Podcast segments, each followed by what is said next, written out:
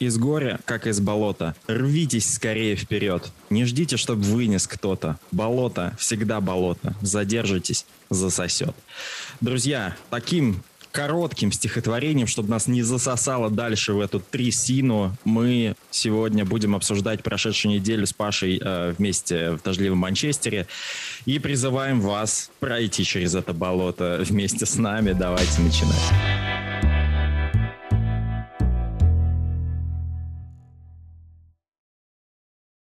Ребят, всем привет! В эфире «Дождливый Манчестер».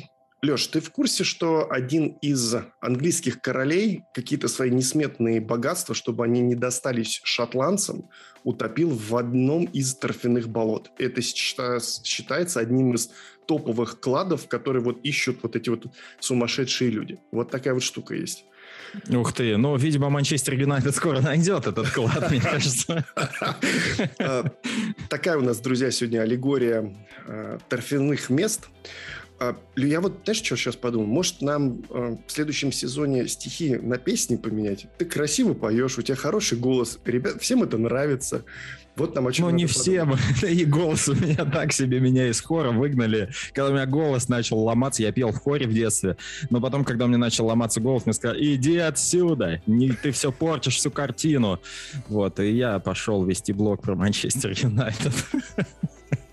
Друзья, так что помимо мыслей и э, событий, которые связывают нас с вами, и это наш клуб, безусловно, вы еще узнаете чуть по историю Англии в плане болот, и, конечно же, из жизни события Алексея Хорошилова. А, первый вопрос, про который я хочу э, поднять сегодня, он будет немного необычный. Ты смотрел матч э, Ливерпуля и Вест Хэм? О, да, я делал скаутинговый отчет по Деклану Райсу. Я с удовольствием его делал. А, давай мы вот сейчас поговорим я вот люблю говорить через призму, я хочу отказаться от этого слова. Мы сейчас представим себе силуэт, который был у лондонской команды, и чуть-чуть вспомним тот, который был у Манчестер Юнайтед. Неужто Моэс делает что-то такое сверхъестественное, на что не способны бы мы были несколько недель назад? Чисто коротко. Там же ведь не Rocket Science был. В какой-то момент даже, по-моему, 6 защитников было. Да, да, это абсолютно так. Шесть защитников плюс два опорника, восемь оборонительных э, людей э, в, одновременно на поле. Ну, собственно, что говорить, я этот матч смотрел, э, как ты любишь выражаться, через призму э, скаутинговых очков. Спасибо, спасибо, спасибо. Да, у меня было задание на этот матч, вот, и я его успешно завершил, сдал, вот, но в целом Ливерпуль давал то, ой, точнее не Ливерпуль, а Вестхэм сделал то, что Манчестер Юнайтед тоже мог бы сделать, но вот в чем разница? А, Дэвиду Моэсу в Юнайтед это не сходило с рук, если ты помнишь, когда он выпускал Смолинга да. дополнительным защитником и так далее. Все ругали, ну нельзя так играть Манчестер Юнайтед. Вот разница между Юнайтед и Вестхэмом. А, Вестхэм блестяще держал, и, кстати, вот Деклан Райс был одним из э, творцов этого успеха, даже несмотря на то, что он практически, казалось бы, ничего не делал в этом матче. Его роль заключалась в том, чтобы склеивать компактно две линии, оборонительную линию защиты и линию полузащиты. Он организовывал всю эту линию из восьми человек. Это титаническая работа, которая проходит мимо, потому что люди э, там смотрят на голы и ассисты Деклана Райса. Вот. Но так или иначе, вчера был очень... Сошлось все для Вестхэма. Э, и они, во-первых, были очень дисциплинированы, очень заточены под э, тренерскую установку. Они не отступали от нее ни на шаг и каждый э, выдавал свой максимум просто э, в плане работы. Кстати, эта команда вот вчерашняя, Вестхэм против Ливерпуля, мне очень напомнил Манчестер Юнайтед, где Антонио играл роль Криштиану Роналду, полностью оторванного вообще от, от команды, там где-то, где-то защищ... даже не защищающегося, не прессингующего, не отрабатывающего, он где-то там стоял в центральном круге и убегал, когда у него были шансы. Но вся остальная команда Манчестер... Ой, господи, боже мой. Они настолько похожи, они близки. Да. Они просто два сиамских близнеца, которые не могут встретиться в индийском фильме. Вся остальная команда Вестхэма, она настолько классно э, делала ту работу, которую она должна была делать, э, что это, ну, это просто браво. Это здорово, при этом они забили с двух стандартов. Мне кажется, им чуть зло, кто смотрел потому что там Кресвелла, ну, мое мнение, это красная карточка, когда он полетел против Хендерсона, и ее не дали. Вот это, кстати, вот опять к разговору про вары судейства. Ее ведь не дали почему? Потому что э, люди были не уверены в достаточности контакта э, ног Кресвелла с ногами и коленями Хендерсона. Ну, come on, то есть ему бы дали красную карточку, если бы он сломал ноги Хендерсону. Вот это сейчас выглядит так. То есть если ты идешь в подкат и не ломаешь ноги, это не красная карточка. Если ты пошел и сломал, ну, sorry, неаккуратен ты был, вот поэтому тебе красный.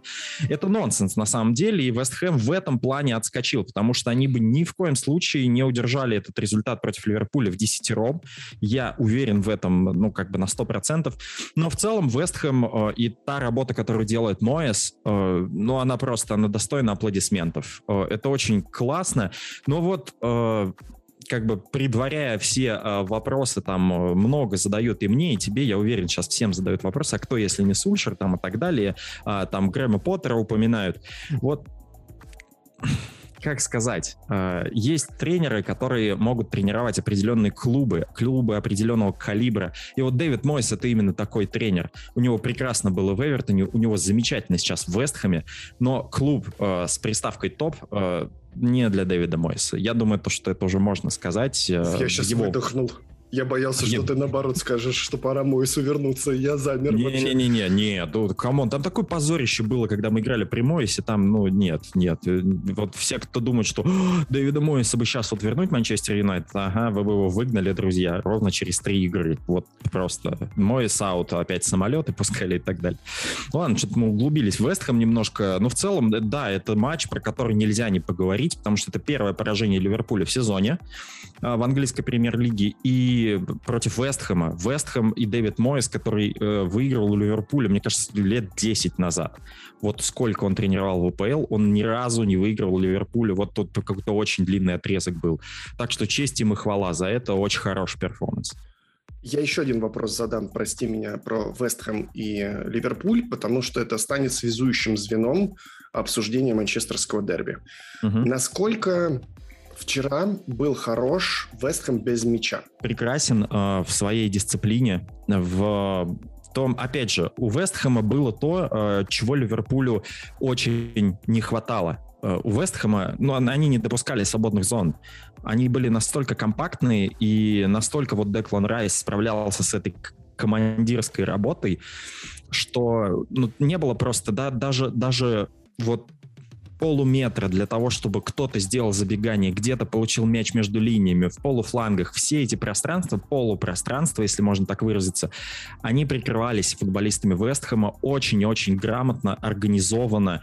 А, вот. Но если, опять же, я говорю, если Вестхэм еще раз выйдет а, на такой же матч, я не уверен, то, что все сложится вот ровно так же. Потому что, ну, вчера было в некотором роде истечение обстоятельств, то, что им не показали красную карточку и так далее, и то, что Мане там промазал э, в концовке матча, когда мог сравнивать головой там опять же, сантиметров 30 от штанги было. Вот, ну, то есть все было так. А, даже футбольная фортуна вчера была на стороне футболистов Вестхэма, что не отменяет той работы прекрасной. Они очень, опять же говорю, ключом к этому всему стала та компактность, которую Вестхэм дал.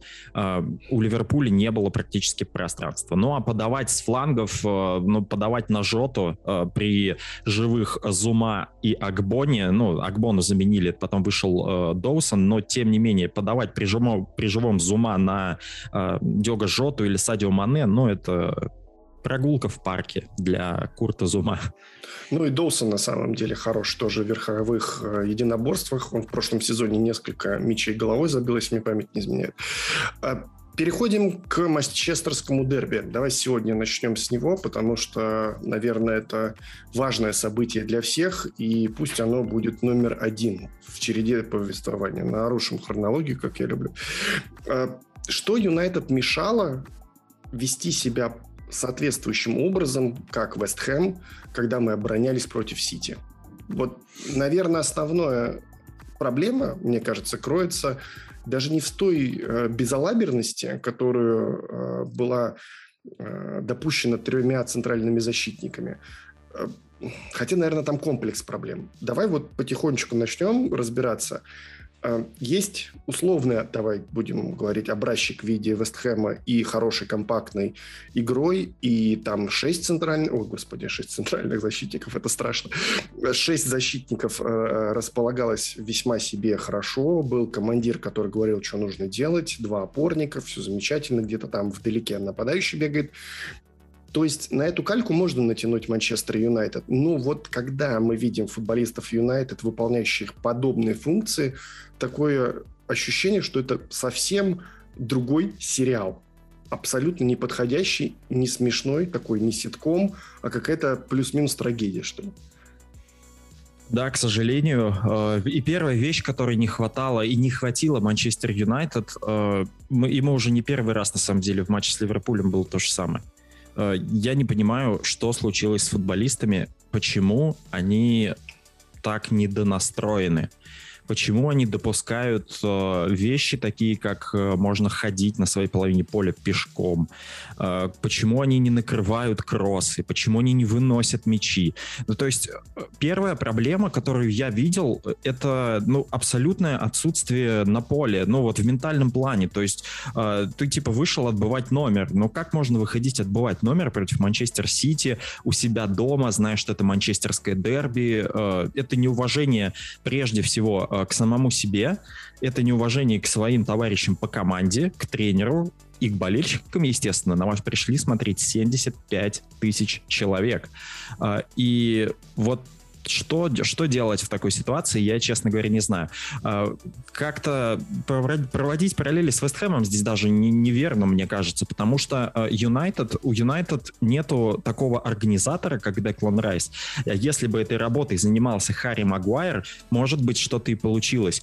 Но мы видим то, что наш капитан, если его можно еще называть капитаном после этого, ну, честно, я очень зол был на Харри Магуайра, особенно после того интервью, которое он дал сразу после матча, э, где он сказал то, что нам не доставало веры в свои силы. Какой веры в свои силы? Ты капитан команды ты капитан команды, ты отвечаешь за веру в свои силы, когда речь идет о перформансе на футбольном поле, когда футболисты выходят и должны что-то показывать на поле.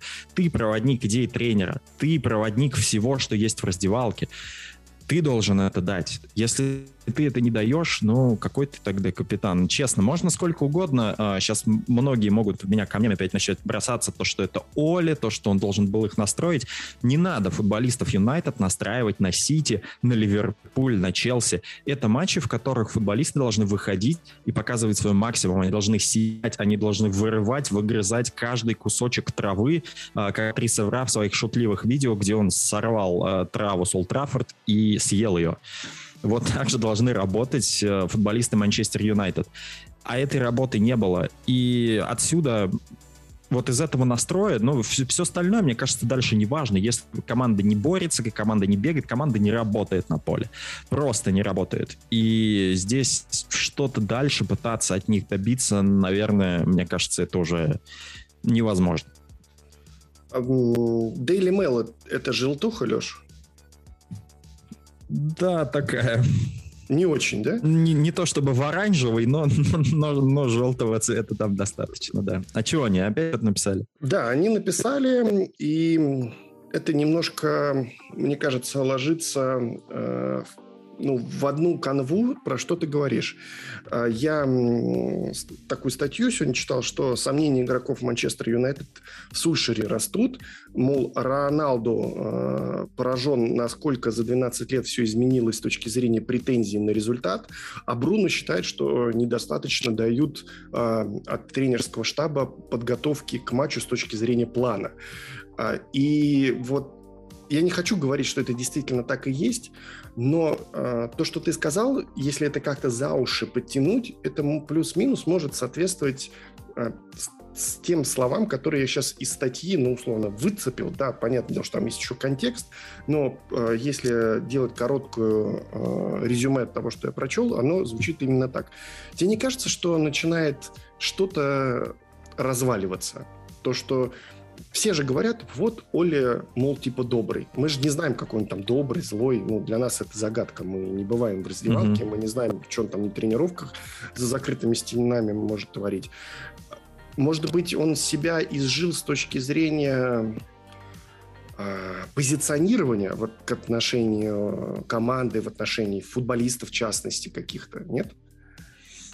Я не знаю, что там происходит в раздевалке, честно. А, но никто не знает, кроме футболистов и менеджера. Вот то, что Daily Mail пишет, э, я бы этому доверял ровно процентов на 15-20 и mm-hmm. не более. Э, во-первых, потому что сейчас э, все понимают, что сейчас очень удобный момент для того, чтобы такие истории писать.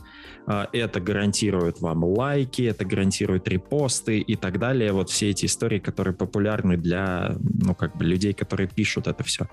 А, при этом, ну, как бы, там, вся вот эта история с Конта, что он ушел в Тоттенхэм. Короче, сейчас очень а, такой позитивный момент для этих негативных людей, для того, чтобы покритиковать Манчестер Юнайтед, придумать несколько историй, соврать откровенно. Вот. Может быть, что-то там и есть, но я совершенно совершенно не представляю себе ситуации, э, когда, ну сколько там их, 28 человек, да, в команде, mm-hmm. плюс тренерский штаб, плюс э, менеджер. Я совершенно себе не представляю ситуации, где они бы не могли просто сесть и поговорить о том, что происходит. Такие собрания есть. Мы все об этом прекрасно знаем, об этом говорят тренеры, бывшие футболисты, благо сейчас э, много очень экспертов на британском ТВ, бывших игроков. И они говорят все как один, то, что такие как бы митинги есть, они нужны. Рио Ферзен говорит, что были такие митинги при Сэре Алексе, где почти все дрались там в Манчестер Юнайтед. Вот этого духа сейчас не хватает. Не хватает человека, э, может быть, да, мы очень много говорили о том, что там Бруно, лидер и так далее, но не хватает таких людей. Одним Бруно сыт не будешь, и э, должны игроки прежде всего, можно сколько угодно говорить про тренерский штаб, что он недостаточно хорош и так далее, и это все отчасти правда, и в этом можно долго разбираться. Но э, когда ты футболист, э, твой век карьеры, он проходит очень-очень быстро и ты должен максимум от всего себя, ну, от всего себя отдавать э, и максимум требовать от своих партнеров. Что мы видели, э, вот если кто-то обратил внимание, э, когда был свисток на перерыв в матче Манчестер Юнайтед-Манчестер Сити, единственный человек, который проявлял какое-то лидерство в этот момент, был тот, кого все просто ненавидят Манчестер Юнайтед. Это Фред который единственный бежал в раздевалку, хватал Рика бои, остальные все просто стояли, держались за головы, как-то рисовались, не знаю, то ли на камеру, то ли еще что-то. Ну, просто Магуайр, капитан команды, стоял, держался за голову, качал ей, говорил типа, ой, это так нельзя. Вы проигрываете 2-0, вы только что пропустили гол в раздевалку. Вы должны собрать э, руки в ноги и побежать в раздевалку как можно быстрее, чтобы услышать как можно больше от вашего менеджера, чтобы поговорить друг с другом и так далее. Вместо этого все стоят и качают головами. Но это что такое? Единственным человеком, который попытался это как бы взять в свои руки, был Фред, который подбежал к Рику Бои, стал его подталкивать, Бои его отпихнул, типа «отстань от меня, старушка, я в печали». Что это такое? Это, это ужасно. Это отвратительно. Я не знаю. Это, это при этом решается за закрытыми дверями в раздевалке. Менеджер, э, там, тренерский штаб игроки прежде всего должны требовать от себя и от своих партнеров отдавать максимум в каждом матче. Пока этого не будет, ни один менеджер не заставит их играть.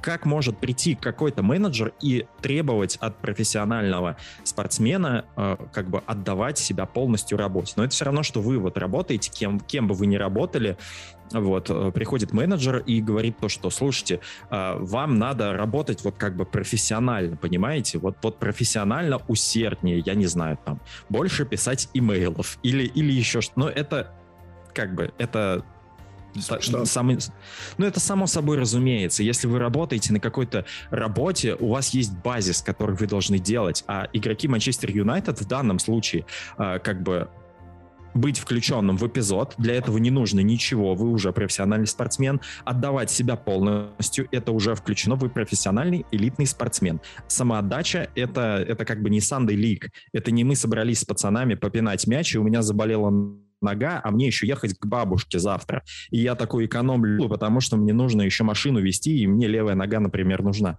Нет, это то, чем вы, ну, как бы не то, что зарабатываете на жизнь, да, футболисты не мыслят такими канонами, что там я зарабатываю на жизнь, играю в футбол. Они уже давно заработали и себе на жизнь, и своим детям, и, может быть, даже внукам.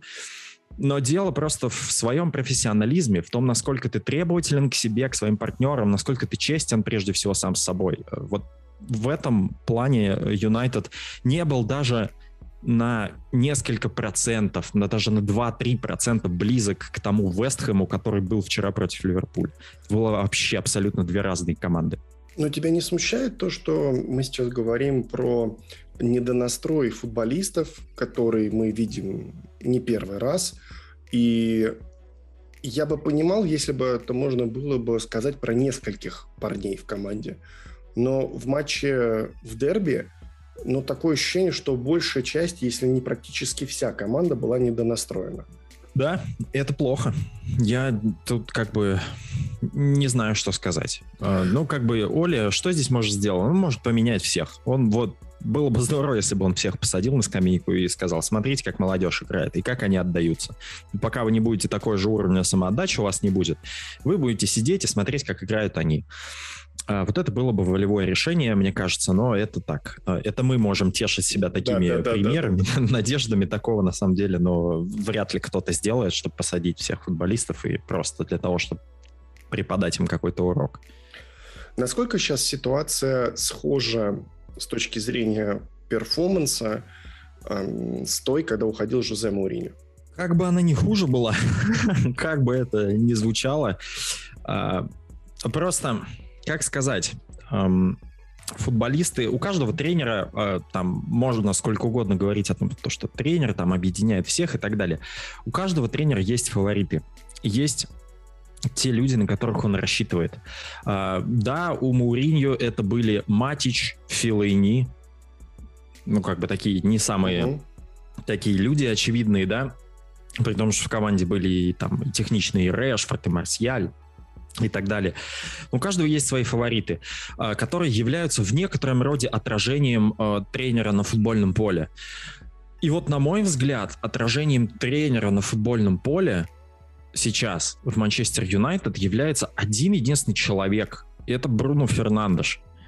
А все остальные, а, ну вот как будто они, честно, я ненавижу так думать, но все остальные, похоже, что просто уже смирились с тем, что тренер уйдет, и как-то не то чтобы способствуют этому, но они не пытаются этому помешать.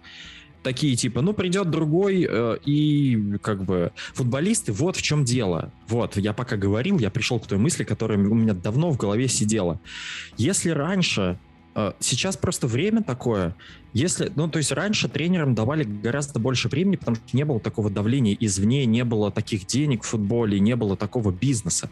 Раньше, если ты выходил и не показывал что-то, тренер мог тебя спокойно посадить, и это была проблема футболиста, потому что тренер отсюда никуда не денется, а тебя могут продать.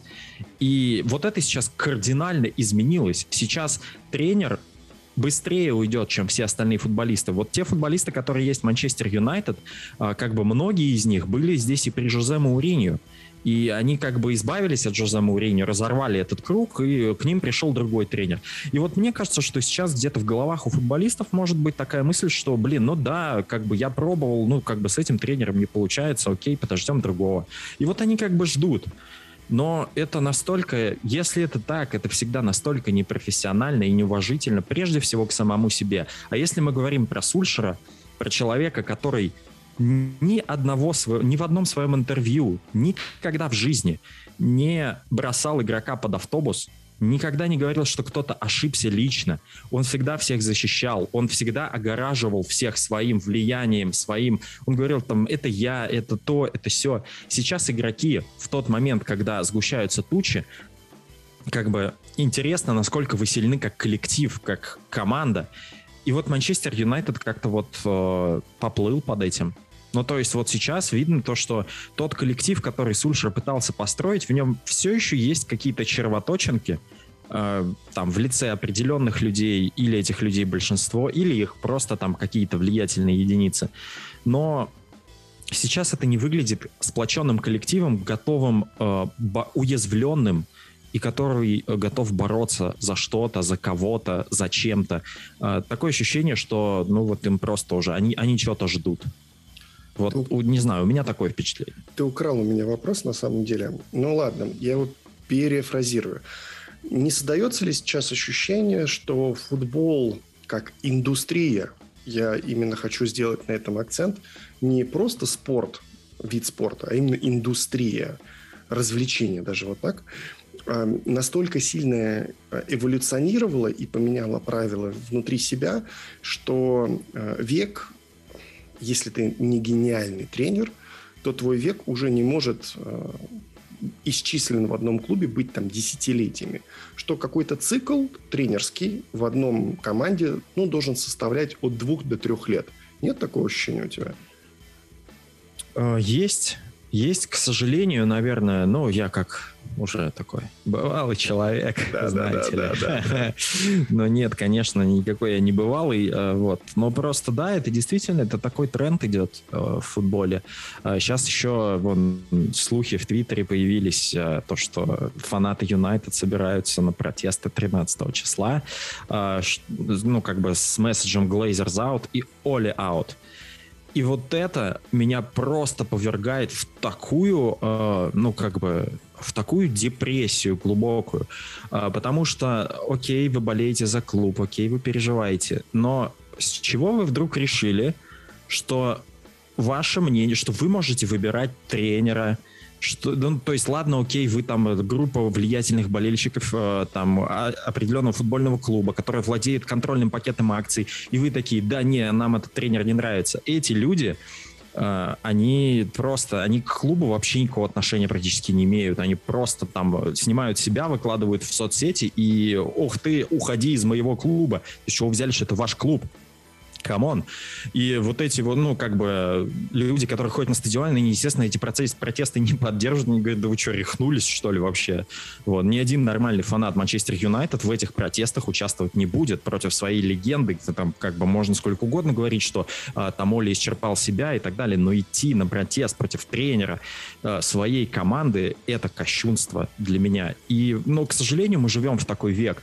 К сожалению, а, вот, мне кажется, Майк Тайсон сказал про социальные сети. Я прошу прощения, я просто очень долго уже об этом думаю. Майк Тайсон сказал следующую вещь. Он говорит, социальные сети — это платформа для людей, чтобы оскорблять других людей и не получить при этом по лицу. Потому что если вы скажете хотя бы половину того, что вы говорите про людей в социальных сетях, у вас тут же вырубят просто, если вы скажете это лицом к лицу. А поскольку вы далеко, нету никаких инструментов. И вот в этом есть, э, наверное, какое-то изменение реальности, которое э, мы уже прошли, наверное, и вот эта точка невозврата, она, она пройдена. И да, футбол сейчас э, это больше про бизнес, про шоу, и спорта к сожалению, становится все меньше и меньше, несмотря на то, что передовых решений внедряется все больше и больше. Э, это грустно, с одной стороны. С другой стороны, ну, как-то надо с этим пытаться уже жить, потому что по-другому точно не будет, э, и пытаться существовать в реалиях, в особенности тренером, потому что мы говорим про увольнение Оли уже, да, какое-то время, э, но из 20 команд 5 менеджеров уволили за 11 игр в АПЛ. 5 менеджеров. То есть ровно четверть всех, кто соревнуется в АПЛ, потеряли своих наставников. А, я думаю, то, что это очень красноречиво указывает на тот факт, что тренер в данном случае, э, тренеры с игроками поменялись местами. Я буквально перед стартом нашей с тобой записи, мы записываемся в понедельник вечером, смотрел на ОКО Спорт передачу «Палата лордов», и э, в интро э, Филипп Кудрявцев сказал, что ну а чего вы удивляетесь, если мы выкинем прошлый сезон ковидный, который был сам по себе специфический, что вот этот вот темп увольнения э, специалистов ОПЛ в принципе нормальный.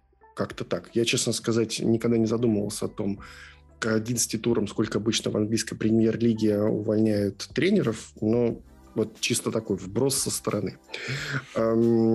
Хочу такую мысль сейчас развернуть. Вот ты сказал, что болельщики планируют акцию 13 числа. А вот что сейчас нужно сделать глейзерам? Какое стратегическое а, решение им нужно принять в текущей ситуации? А, мне кажется, что они приняли уже самое стратегическое свое решение. И как бы это смешно ни звучало, Сейчас они приняли верное решение. Ну, на мой взгляд, сейчас нету человека, которого можно прямо выцепить. Либо это очень дорого. Э, то есть, да, сейчас нету, свободных специалистов нету, которые могут удовлетворить требованиям Юнайтед. Это факт. Все плюс-минус заняты, за исключением, может быть, Зидана, э, там, про которого мы тоже уже много достаточно говорили. Э, выкупать тренера посреди сезона откуда-то, как мы это, кстати, сделали с Сульшером, когда он тренировал Мельде, при этом уволили Жозе и позвали Оли, его выкупили фактически. Но это было дешево, потому что это Мельда. И потому что это Сульшер, который мечтал о Юнайтед всю свою жизнь. А, какого-то из э, правильных специалистов выкупить сейчас из клуба, скорее всего, дорого. Середины сезона.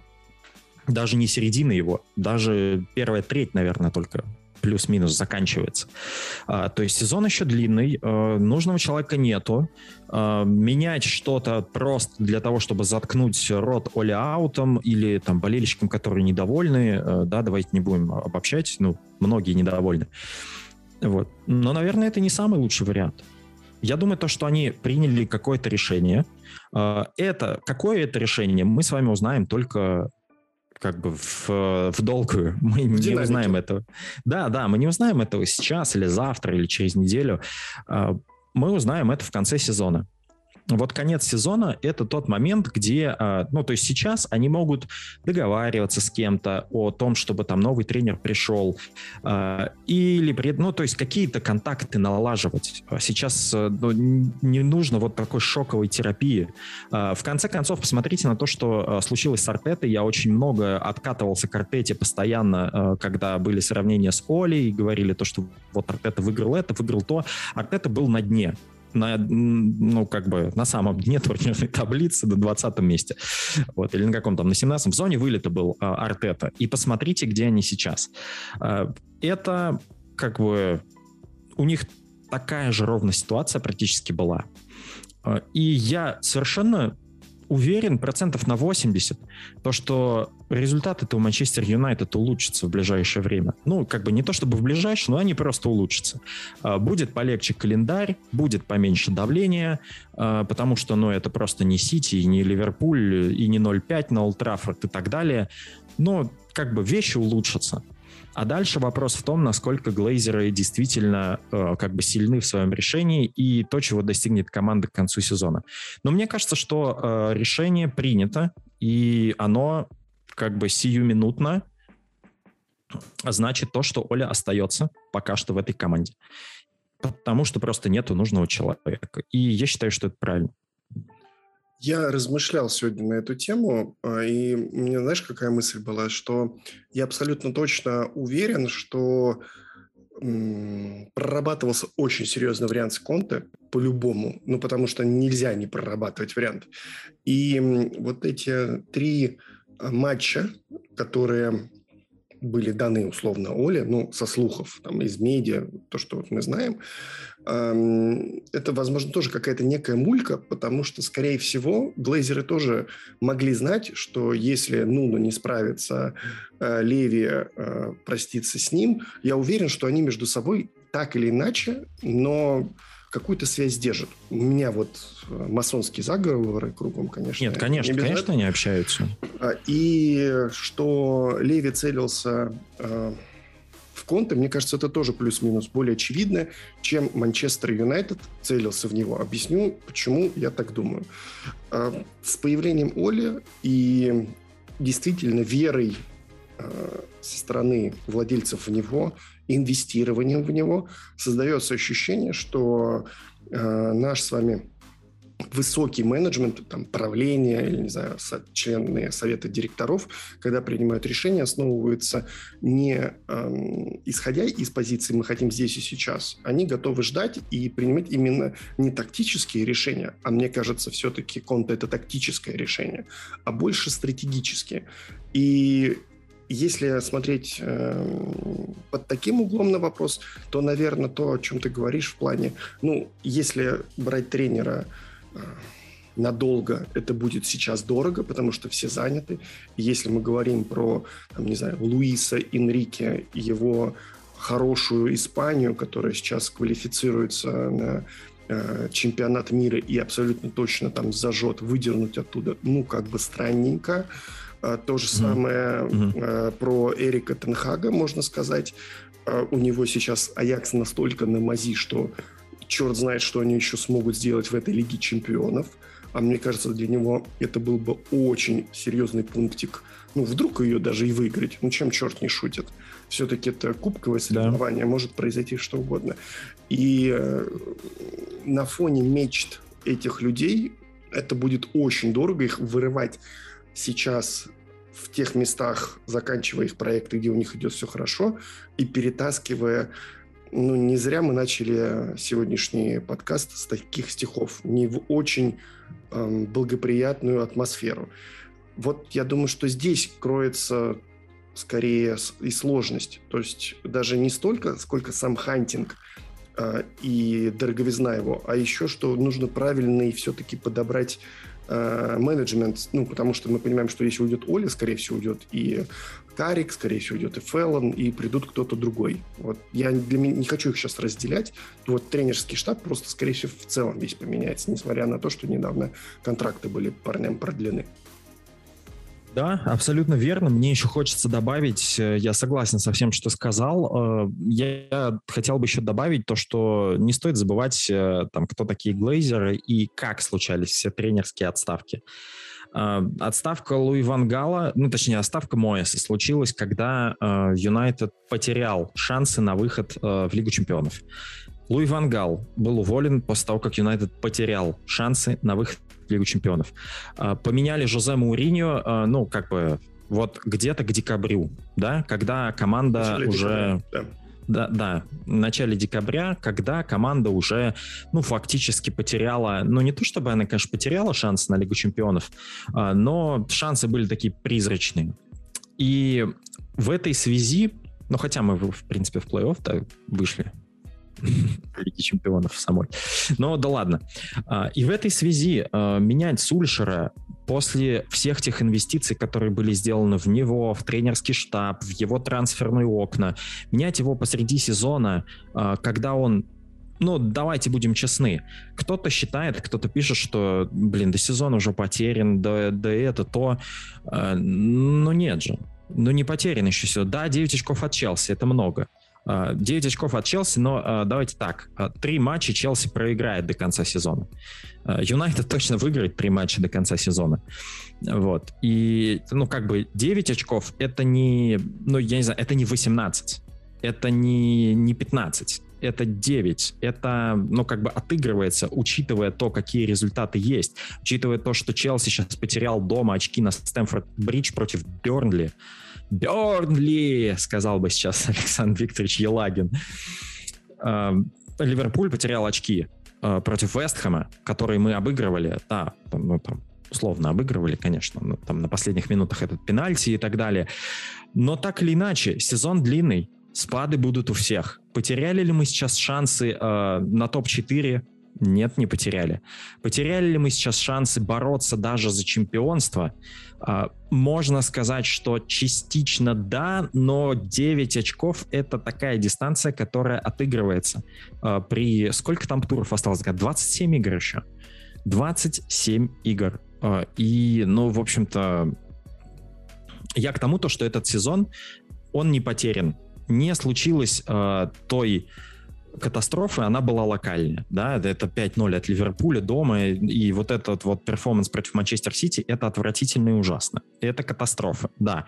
Но сезон от этого не, как бы он не потерян, как бы это ни звучало э, сейчас, там, не знаю, глупо, не глупо с моей стороны, э, но результаты так или иначе стабилизируются, я уверен в этом. Вот. И здесь просто махать шашкой ради того, чтобы успокоить кого-то, там, медиа, еще что-то, мне кажется, что не стоит. И я думаю, что это плюс-минус верное решение. Я сейчас погуглил и нашел, сколько было очков у Манчестер Юнайтед, когда Жузе был уволен в английской премьер-лиге. Так. так. Мы шли на шестом месте. Было позади 17 матчей, и у нас было 26 очков.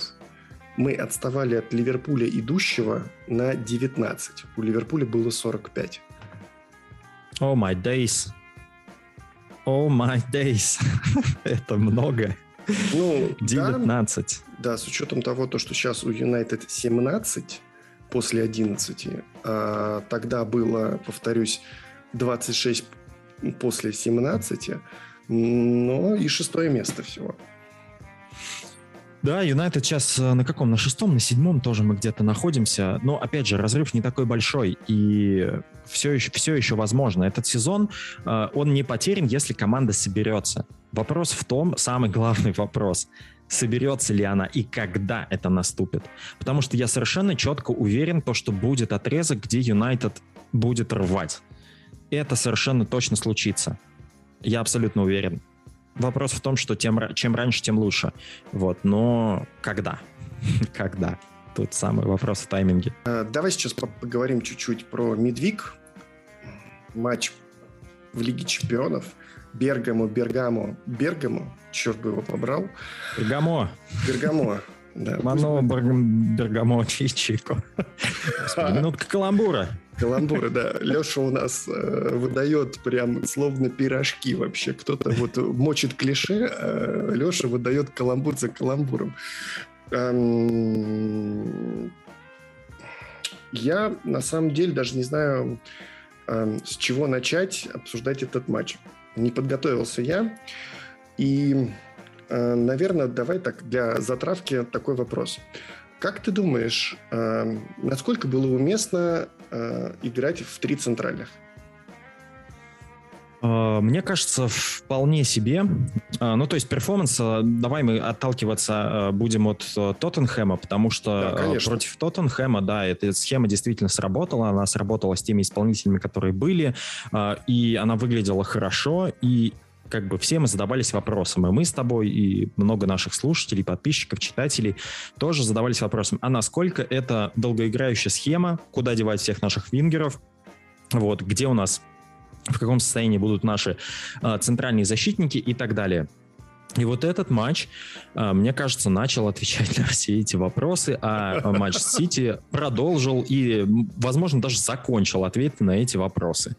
А, потому что мы думали то, что окей, хороший перформанс против Тоттенхэма, очень а, крепкие компактные линии, очень классная роль Рафаэля Варана, очень подвижный центр, при этом впереди два очень хороших опытных нападающих, которые в паре, в связке сыграли очень классно. Но в каком, в каком сетапе мы подходим к Бергамо. А, да, мы едем в Италию, мы играем в гостях. В гостях у Аталанты играть не очень приятное занятие. Это изначально так. А, вот. Об этом и Патрис Ивра говорил накануне матча, то, что, говорит, люди, которые не смотрят серию А, не представляют себе просто, что такое Аталанта и что такое играть на выезде в Бергамо. Это очень тяжело, я вам говорю, как человек, который там играл. Вот. Но ладно, без всей этой лирики мы увидели перестановки. Во-первых, Эдинсон и Кавани. Но не было. Э, вышел Решфорд. И как бы та роль, которую выполнял Решфорд, она была, ну, как бы это, это был не Эдинсон Кавани даже, даже не на 20%. Это был потерянный Маркус Решфорд, это был минус один футболист. Э, что, опять же, сказывается на Криштиану Роналду, потому что этому человеку очень важно, с кем он играет и какую работу выполняет его партнер. Решфорд не выполнял объем работы Эдинсона Кавани. Раз. Поль Пакба в опорной зоне. Два который играет э, возле своих ворот, заигрывает, что-то там какие-то финты делает и так далее.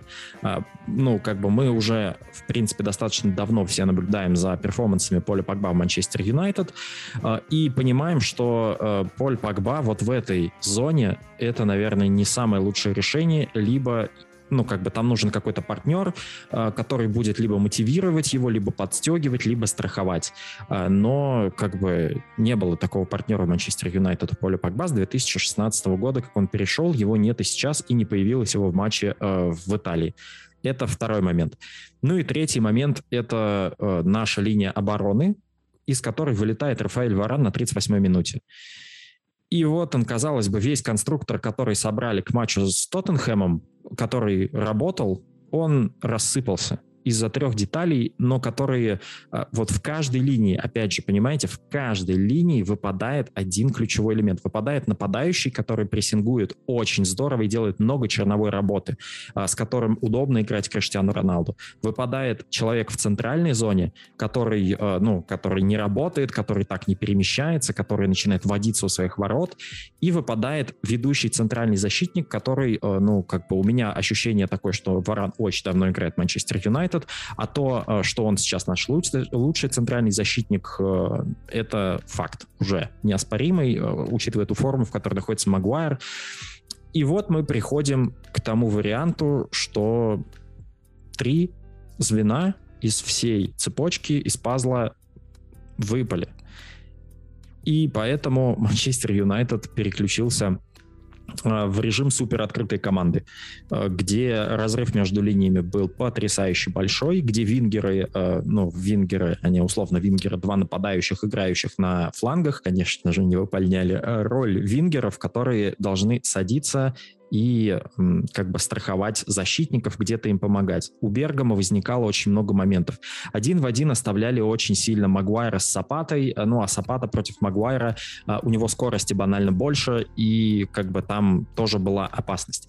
Э, переход на 4-2-3-1 мог бы быть более так скажем, сбалансированным, если бы мы выпустили не Гринвуда, а перевели, например, Погба на один из флангов, и в центр выпустили Фреда. Тогда бы мы не были настолько открыты в центре, а, и были бы покомпактнее. Вот. А вообще все это перестроение на 4-2-3-1, когда вышел Гринвуд, а, это выглядело так, что а, когда Гринвуд вышел и Решфорд играет по флангам, Уан Бисака и Шоу перестают ходить вперед, потому что у них есть, ну, как бы они понимают, что на одного защитника теперь меньше, и им теперь так вперед ходить нельзя. Соответственно, если вингеры не отрабатывают, это создает очень большие свободные зоны э, между линиями во флангах, где, ну, как бы туда и Иличич оттягивался, и Сапата тоже стягивался. В, эти, в этих карманах Аталанта получала очень много мяча, но и дальше они достаточно здорово его двигали. Вот. Э, поэтому Манчестер Юнайтед э, рассыпался. Это, с одной стороны, вот так просто, с другой стороны, но не стоит недооценивать, когда из каждой линии выпадает один ведущий человек, который, ну, фактически добавляет вам а, каких-то вестов, а, когда он там есть. А, у вас этих вестов не становится, ну и как-то вся схема вот рассыпалась и продолжил рассыпаться вместе с Эриком Баи, который провел фантастический матч в Италии, но при этом провел совершенно стандартный для себя матч в Манчестере. Вот это жизнь и другие провалы Эрика Баи. Мне кажется, его очень сильно в плане ментальной уверенности подкосил автогол. Я вот прям уверен, потому что, честно признаюсь, я импонирую Эрику и думаю то, что если был бы скажем, не то что другой тренер, а тренер, который больше бы ему доверял, и у него не было бы в таком объеме травм, условно не был бы он хотя бы настолько хрустальный, Эрик мог бы стать очень топовым защитником. Особенно если ему правильно подобрать партнера. У тебя нет такого ощущения? Или я просто... Согласен. Да, нет, нет, я, я абсолютно согласен. А, первая проблема Эрика – это его э, травмы. Но его травмы – это во многом, э, мне кажется, следствие стиля его игры. Потому что то, на каком... Безрассудный. Э, да, очень, он очень безрассудный. При этом, понимаешь, у нас есть пример, у, у нас у всех перед глазами был безрассудный Немanja Видич, который также летел головой вперед, ломал себе нос и так далее. Но как бы он не получал травмы на ровном месте, столкнувшись там с Харри Магуайром, со своим защитником и так далее. И Рик слишком, у него рискованная манера игры. Я говорю, когда бои на поле, у меня нету э, вообще никакого ощущения того, что мы в какой-то момент не останемся в меньшинстве просто, потому что это то же самое, вот знаешь, э, по стилю это очень похоже на Маркоса Роха. А, у меня абсолютно такое же ощущение было, когда Маркос Роха играл в Манчестер Юнайтед. Я вот каждый матч, когда я вижу Роха в основе, я думал, что, блин, прыгнет вот двумя ногами вперед, сейчас его удалят, и мы опять десятером будем играть. С Эриком Баи у меня практически такая же ситуация, только помимо риска удаления у него еще есть риск получения травмы, или э, у Эрика Баи очень много моментов, где он ну, как-то очень несуразно выглядит. Э, я помню тот момент, мне кажется, это был 6-1 с Тоттенхэмом, где э, получили штрафной, потому что Эрик Баи сыграл рукой, рукой да. да, в тот момент, когда он показывал кому-то, кого надо да, прикрыть, да. а да, Тоттенхэм уже разыграл. Забавно. Помнишь, да? Этот, да, да, да, ну, это, это же просто ужас, это абсурд, это кошмар. И вот это и есть Рик Баи, к сожалению моему полному, потому что по потенциалу этот защитник, uh, у него очень мало слабых мест он очень быстрый, он очень мощный, а, он очень физически хорошо сложенный. У него есть проблемы с выбором позиции, но он их компенсирует своей быстротой. Он потрясающе идет в единоборство, как вверху, так и внизу. Он может заблокировать удары а, там в стиле Арна Ван Бисаки, когда уже казалось бы, все, уже момент, уже гол, уже все вынимай, а нет, Ирик Бои там, это блок, и это угловой всего лишь. Но вот эта вот вся рискованность и вот эти травмы, и, к сожалению, Эрик Баи не меняется. Он не, меня, он не адаптирует свою модель игры, и ну как-то с опытом ты, ты понимаешь то, что как-то с опытом ты должен адаптироваться э, к тем изменениям. Ты должен понимать, что ты травматичный. Может быть, не лететь так в подкаты, может быть, еще что-то. Это тяжело.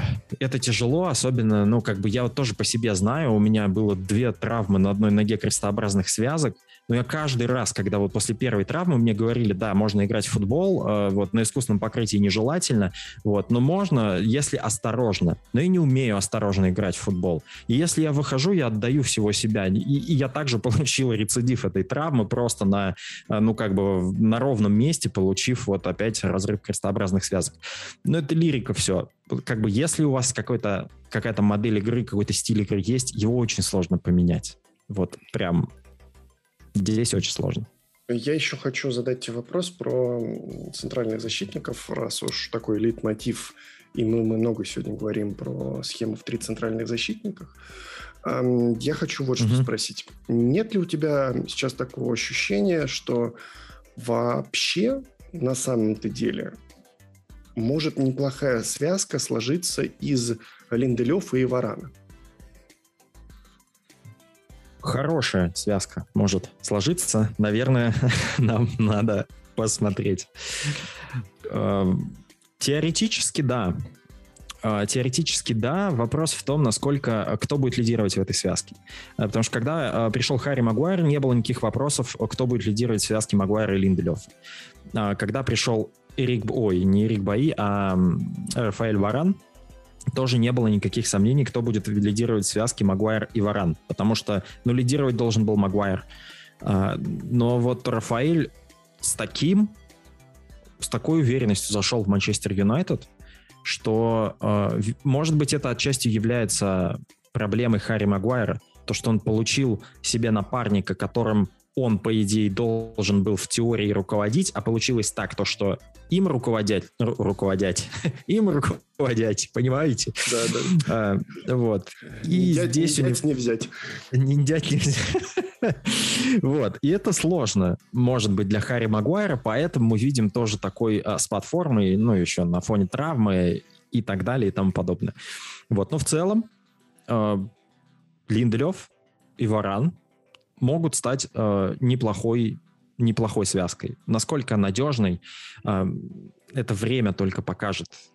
Время и, может быть, я не знаю, другой тренер, потому что э, Сульшер, кажется, не намерен сажать Магуайра вообще. Никогда. Я Даже после да, да, сори. Про, про, продажи, продажи, продажи. А, ну нет, даже после просто, просто после этого интервью, когда Харри Магуайр, капитан команды, в очередной раз выходит и говорит, о, мы были недостаточно хороши, у нас не хватало веры, а Сульшеру э, говорят то, что вот Харри Магуайр сказал то, что им не хватало веры, веры он такой говорит, а вам кто сказал, что им не хватало веры? Они сами вам так сказали? Ему говорят, да, Харри Магуайр так сказал. И в этот момент у Оли было такое лицо, что, мне кажется, будь Магуайр сейчас здесь, он бы спросил, че? Чё ты там ляпнул, а? Я тебя тут защищал после всех твоих подвигов на Миконосе прошлым летом. Я говорю, какой ты крутой защитник, а ты выходишь и говоришь, что нам не доставало веры. Это просто вот у меня в голове это не укладывается. Как люди могут себя вести так по отношению к собственному тренеру? Вообще не укладывается в голове. Эм, я почему задал вопрос про возможное изменение в связке двух центральных защитников? Эм, потому что что-то же нужно менять. Вдруг это может стать э, заплаткой какой-то, и вот эти изменения как-то хотя бы могут помочь Манчестер Юнайтед. Потому что Ну, в защите я не знаю, что происходит с Люком. Э, непонятно, что происходит с Магуайром.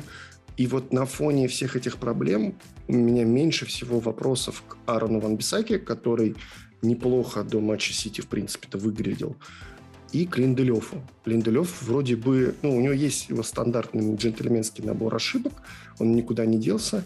Наверное, его сейчас меньше, потому что он просто меньше играет. Но такое ощущение, что Харри-то надо как-то попытаться посадить. Э, не знаю, должно ли это выглядеть как некий урок, демонстративное что-то, либо просто передохнуть надо футболисту.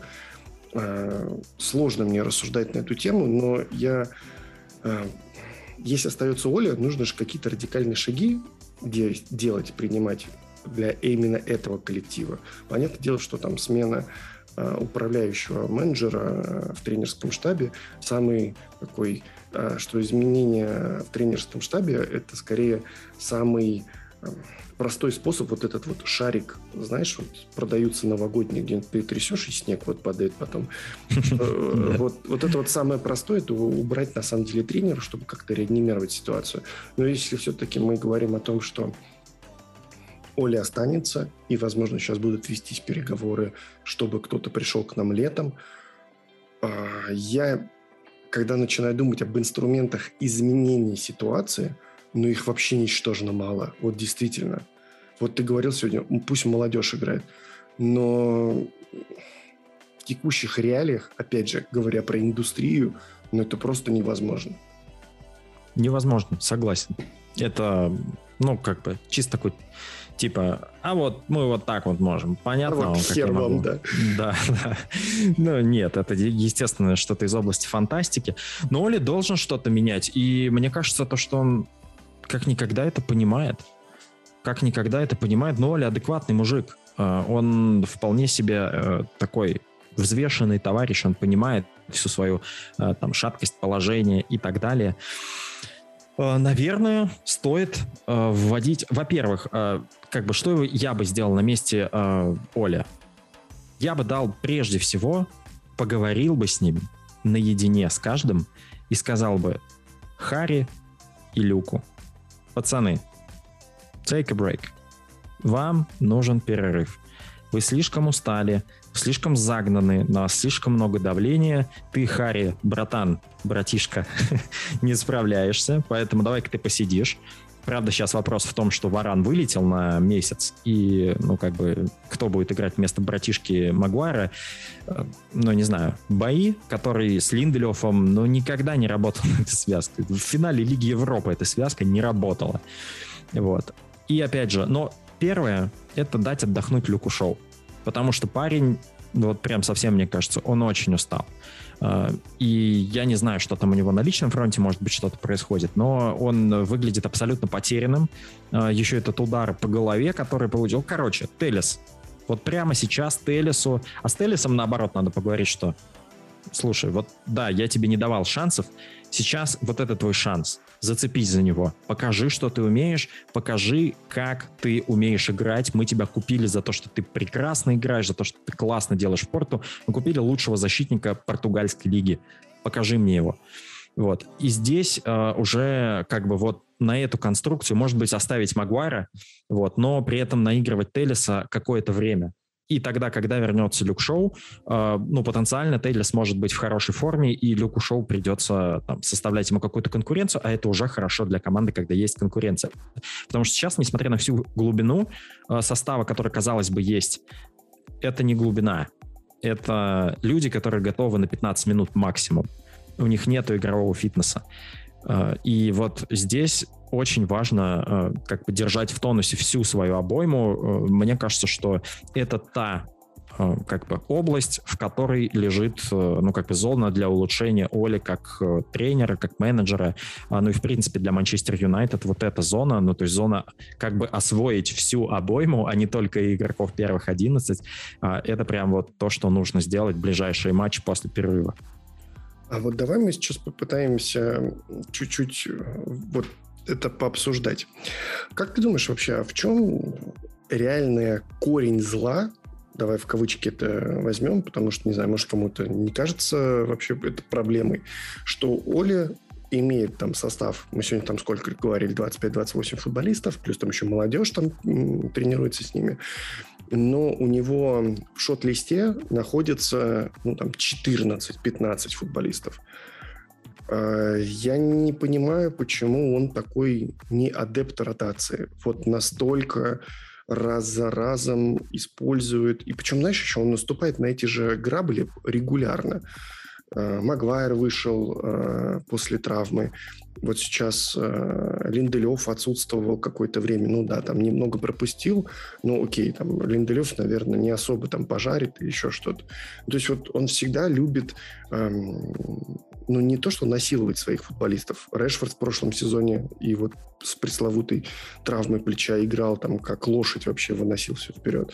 Тебе не кажется это тоже с учетом того, как меняется футбол, насколько стал интенсивным вот сам спорт, а, насколько я понимаю, что там, да, есть еще другие технологии сопутствующие, которые помогают футболистам вот эти нагрузки переживать, восстановительные процедуры совсем другие, чем были даже 10 лет назад. Сейчас на ином вообще все, ну, действительно уровне и вот медикаментозном uh-huh, добавки uh-huh. все это, там, нутрициологи, все эта вот история, ну, это, а, футбол – это наука уже на самом-то деле.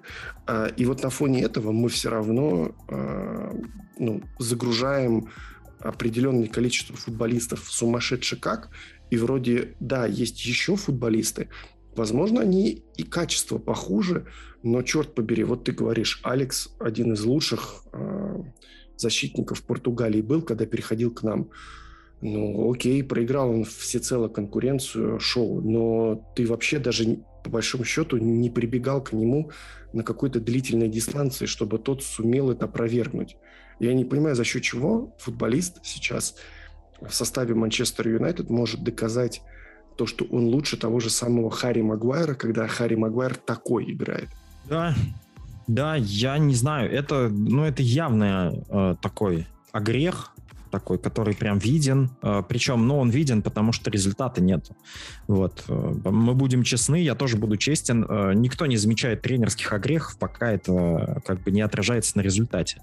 Вот. И как бы там мы не костерили Оли за какие-то там, да, вот сейчас все вспоминают то, что да, это было и в прошлом, и в позапрошлом сезоне это было. Пока есть результат, вообще ты неприкасаемый. Вот, то есть, ну, как, ну, вот просто когда в момент, когда нет результата, когда такой Харри когда такой Люк Шоу, когда столько ошибок, э, как бы хочется вспомнить, знаешь, что прошлый сезон и Дина Хендерсона в ситуации с Давидом Дехея. Вот. Там же это было. Ну, то есть там был как бы не то чтобы кошмарный Давид, а неуверенный в себе Давид. А Давид, который, казалось бы, прошел свой пик формы, и бабах, Дин Хендерсон, который провел достаточное количество матчей, вполне себе, вот, но вернулся Давид Дехе, и как бы он вернулся другим вообще человеком, вот, особенно после этого лета. Почему это не происходит с полевыми игроками? Это действительно большой вопрос, потому что э, действительно нагрузки такие, график такой. Мы очень много говорили, я очень много говорил про график в прошлом сезоне, э, вот. Да и в этом сезоне он как бы он не лучше, и вот по сути многие говорят то, что вот, была предсезонка. Come on, вспомните, какая была предсезонка. В предсезонке играла половина резервистов, э, потому что основа отдыхала после Евро это ну, снова не было какой-то супер полноценной предсезонкой, хотя, ну, как бы, какая разница, но ну, ты должен использовать тех, кто у тебя есть, и чтобы они играли. Вот. Но мы не используем всех, кто есть. И это самый такой вот, э, ну не то, что самый, у нас каждый вопрос теперь самый такой э, краеугольный, но это действительно, это большая э, зона для улучшения, вот опять же, как использовать вот эту всю команду так, чтобы они играли, была конкуренция между ними,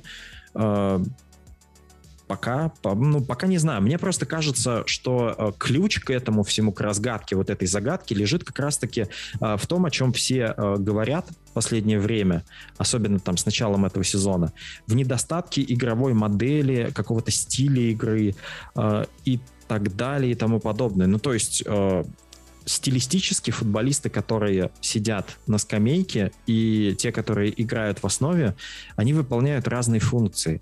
Поэтому не, и нету какой-то, ну, вот такой вот общей мысли, под которую и тот, и другой бы подошел. Ну, то есть, условно, есть Мактомин и есть Ван де Бек. А, это два совершенно разных футболиста. При этом а, есть ли у Манчестер Юнайтед вот та система, в которой и Ван де Бек, и Мактомин могут играть одну и ту же роль? Нет. Потому что у Мактомина есть одни качества, у Ван де Бека есть другие качества, и Оли играет исключительно на сильных качествах своих футболистов как функций. Опять же, то, то, о чем мы достаточно часто с тобой говорим. И поэтому, мне кажется, нету такой взаимозаменяемости. Но сейчас такой период в Юнайтед, то, что это должно измениться, на мой взгляд. Вот когда, если не сейчас? Потом, может быть, слишком поздно.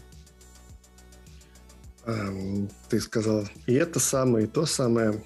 Выглядит так, как у нас действительно серьезный букет уже формируется из э, тех сложностей, с которыми мне сейчас нужно Оле Гуннеру Сульшеру за эти две недели ну, что-то сделать.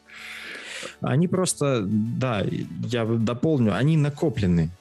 Они Конечно. скорее, они накопленные, поэтому сейчас и то, и другое, и третье. Вот, потому что с чем-то очень долго. Ну, то есть невозможно, а, когда у вас а, что-то раз чуть-чуть недоделанное, два чуть-чуть недоделанное, три чуть-чуть недоделанное, и потом вы оказываетесь в ситуации, когда у вас, в принципе, пять или шесть дел начато, но ни одно не доделано. А доделать вам надо все. И вот она бессонная ночь перед экзаменом, когда все разрешается магическим образом. И тут э, человека, который наверняка бы, если бы рядом сейчас с нами был, давно бы топил за то, чтобы Оля покинул клуб, сказал бы, что а вот меньше месяца осталось до того момента, когда мы будем праздновать трехлетие Оли Гуннера Сульшера на мостике Манчестер Юнайтед. Время было, чтобы многое что исправить, но, наверное, действительно это тот промежуток э, времени, когда все сошлось максимально неудобно для команды. И э, растренировочные вот эти все процессы, формы, травмы. Э, я по-прежнему считаю, что покупка Криштиану ну, такая бесшабашная. Понятное дело, что невозможно отказаться от Криштиану. Ну, господи, это очевидно. Но с точки зрения спорта, я думаю, что мало кто думал о том, о чем мы вообще с Криштиану будем делать. Потому что э, когда у тебя есть Криштиану, и ты думаешь, блин, а что бы сделать с Криштиану, как его поставить, это немного другого уровня проблема, когда ты сидишь и думаешь, блин, мне бы сейчас Криштиану. Это немножко вот разные вообще ситуации. Но несмотря на все а, как бы проблемы, которые он привнес, ну, он, безусловно, принес некий дисбаланс в Манчестер Юнайтед, но при всем при этом Криштиану Роналду это тот футболист, который дает то, что от него требуется. Он забивает голы. Вне зависимости от того, какой период в матче, сколько он провел на поле. Это игрок, который может решить вам исход матча в любую секунду, и он это делает. Лига чемпионов — это имени Криштиану Роналду. Это его турнир, он его любит. И вот там он будет играть э, абсолютно при любом тренере, я думаю. К чему я это? Я к тому, что э, у нас есть перед глазами пример Ювентуса, где люди слишком полагались на Криштиану Роналду. В этой команде, в Манчестер Юнайтед, есть достаточно футболистов, помимо Криштиану Роналду, которые тоже могут решить исход матча. Есть Бруно Фернандеш, есть Джейден Санчо, есть Поль Пакба, черт бы его побрал, но он есть. Э, Маркус Решфорд вернулся. Все может быть здорово, как только футболисты поймут, что им нельзя рассчитывать на одного единственного Криштиану Роналду.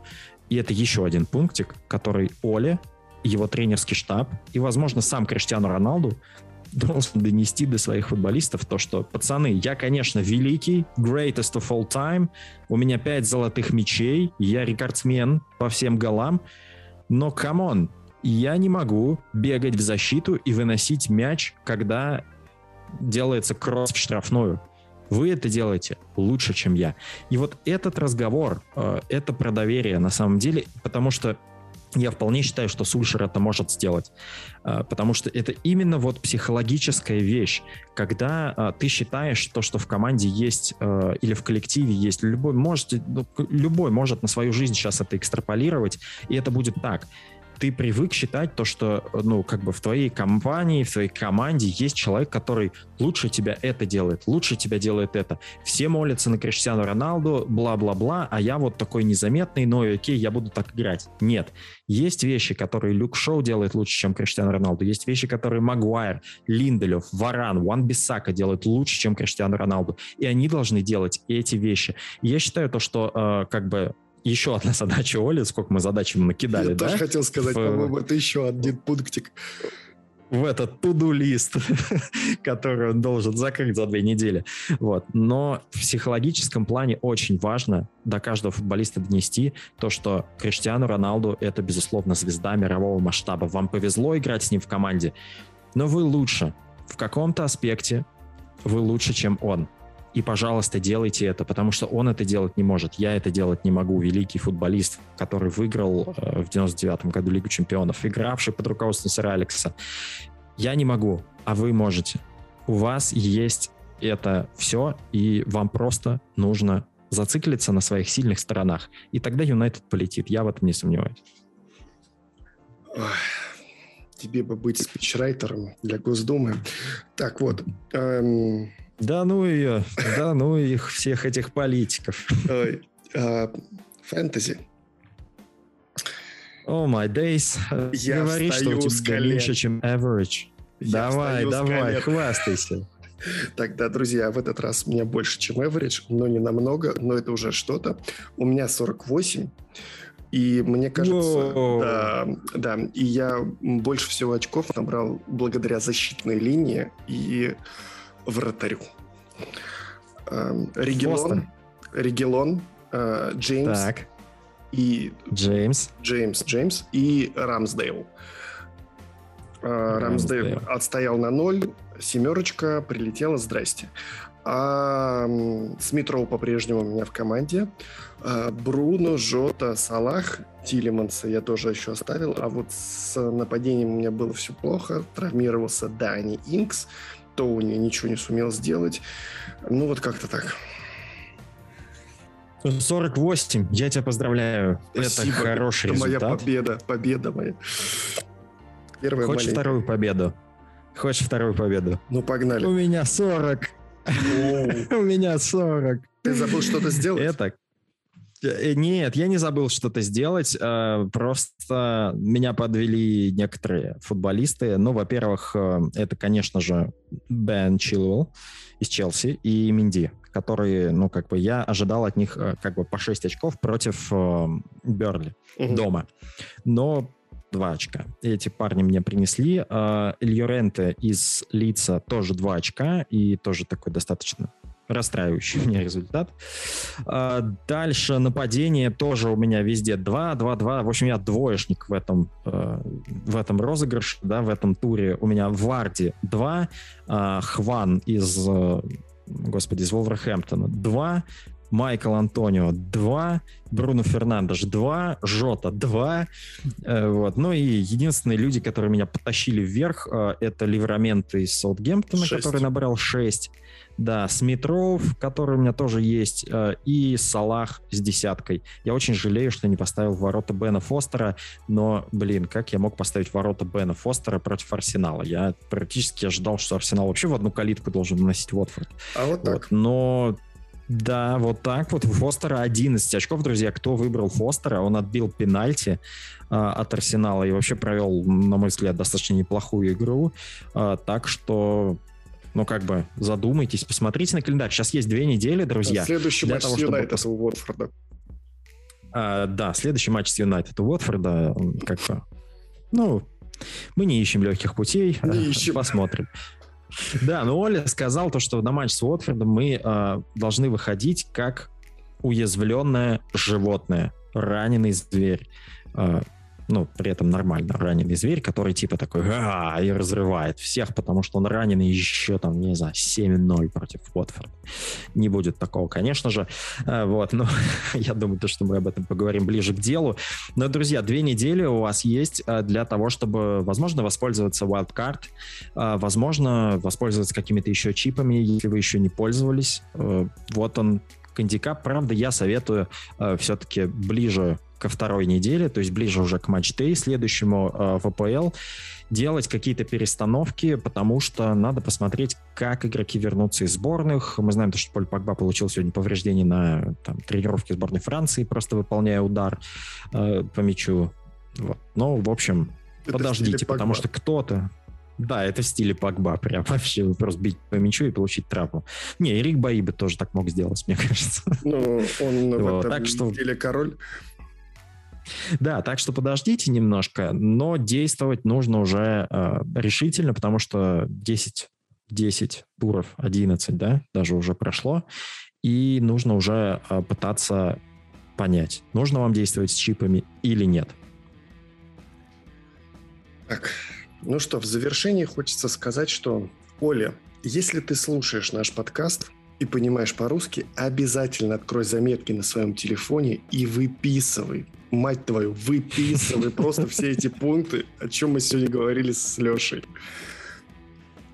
Э, я думаю, то, что Оля как раз сейчас в Норвегии. Мы знаем, то, что он уехал в Норвегию там на пару дней, чтобы провести э, с семьей несколько дней.